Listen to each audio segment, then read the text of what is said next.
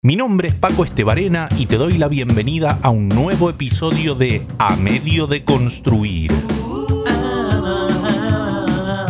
Relatos de un X de la generación X. X,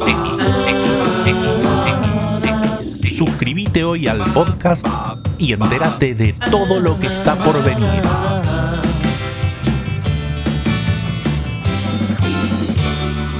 Ser gordos hoy y mañana también. La gente es muy puta con los gordos. Si te comes una porción de pizza de más, te dicen, vale gordo, aflojá, no ves que te hace mal. Pero si no la agarrás es mucho peor. Entonces pasa a ser, dale gordo, cómete otra, justo hoy venís a empezar la dieta. Yo limpiaba con pan el tuco del fondo del plato mientras lo escuchaba monologar a Marito, mi compadre. Por supuesto, todo esto fue previo a que él decida cortar por lo sano, una expresión bastante literal si nos referimos al hacerse un bypass gástrico. Antes de que adelgase y empiece a aburrirme con lecciones de alimentación saludable, nuestras comidas juntos eran mitines de militancia obesa.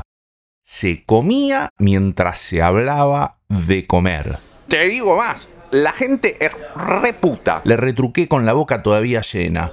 Yo en 2009 había bajado de peso un montón. En un evento me cruzo con un cliente y lo primero que me pregunta es si estoy bien o estoy enfermo. El tipo asumió que si sos gordo, la única forma de que estés flaco es que te agarres un cáncer. La gente es muy puta con el gordo hasta cuando ya no es gordo. Pedimos el postre. Me interrumpió, como corresponde, sin cambiar de tema. Flan mixto, afirmé. Ambos tuvimos la suerte de ser gordos sin apodo de gordo, y de tampoco ser llamados el gordo. Por lo visto, siempre había alguien más rechoncho a nuestro alrededor que nos libraba del mote. En el colegio, a él le decían sin cuello por tener el pescuezo corto, una condición más distintiva que la gordura. A mí, durante los últimos años del bachillerato, búfalo. Si bien el alias era en honor a un animalejo bastante voluminoso, la comparación me resultaba conveniente.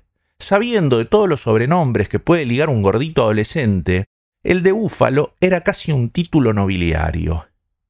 Ser presentado a una chica como el Búfalo Estebarena me concedía un halo de fuerza y virilidad al que intentaba sacarle provecho.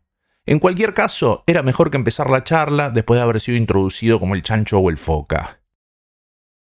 Los ochentas, cuando nos tocó crecer a Mario y a mí, seguían siendo una época genial para ser un hombre blanco adulto.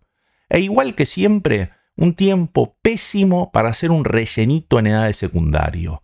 En décadas anteriores, el estudiante ceboso boomer sabía que no cogía, pero que una vez entrado en la edad adulta se cobraba todo junto el rechazo del género femenino a puro machismo holgazán.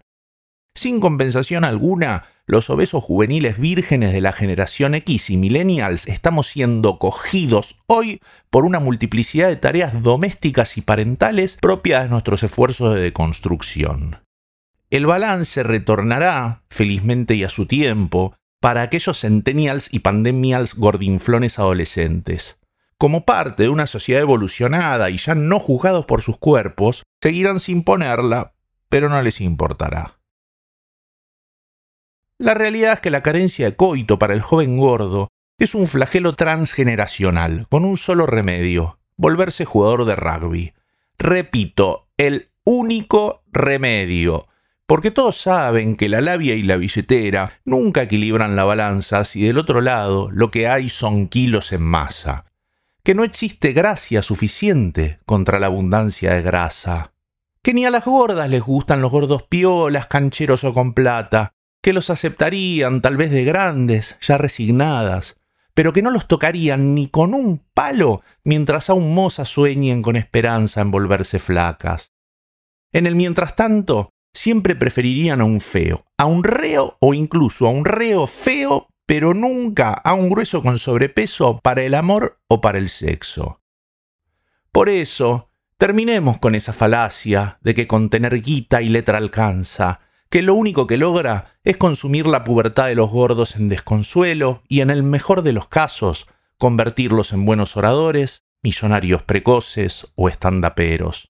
pero aun si jóvenes prestigiosos, atiborrados de azúcares, harinas y celos. Es así que al teenager mantecoso le quedará esperar a la adultez, adelgazar o volverse segunda línea o pilar si no quiere debutar pagando. Esto último, algo que no es una alternativa moral y que no haría ninguna persona de bien. Desde luego me refiero a lo de ser rugbyer. Limitadas las opciones a ponerse fit o esperar la madurez, posiblemente el regordete alcance los 30 tras varios regímenes, programas de ejercicio y tratamientos fallidos para perder peso, decantando así en el que parece el único destino inevitable y feliz de la mayoría de los hombres redondos. Haber arribado a esa edad mágica y llena de oportunidades en que las mujeres de su misma generación, bellas y feas por igual, sienten que se van a quedar solas para toda la vida y se aferran al primer mamarracho que se les cruza. Es entonces que, por primera vez, el gordo podrá elegir y disfrutar del amor igual que como elige y disfruta un postre. ¿Distinguís el flan del budín de pan a simple vista? ¿Qué apodos de gordo son sexy? Deja tu comentario en la página de esta historia en amediodeconstruir.com.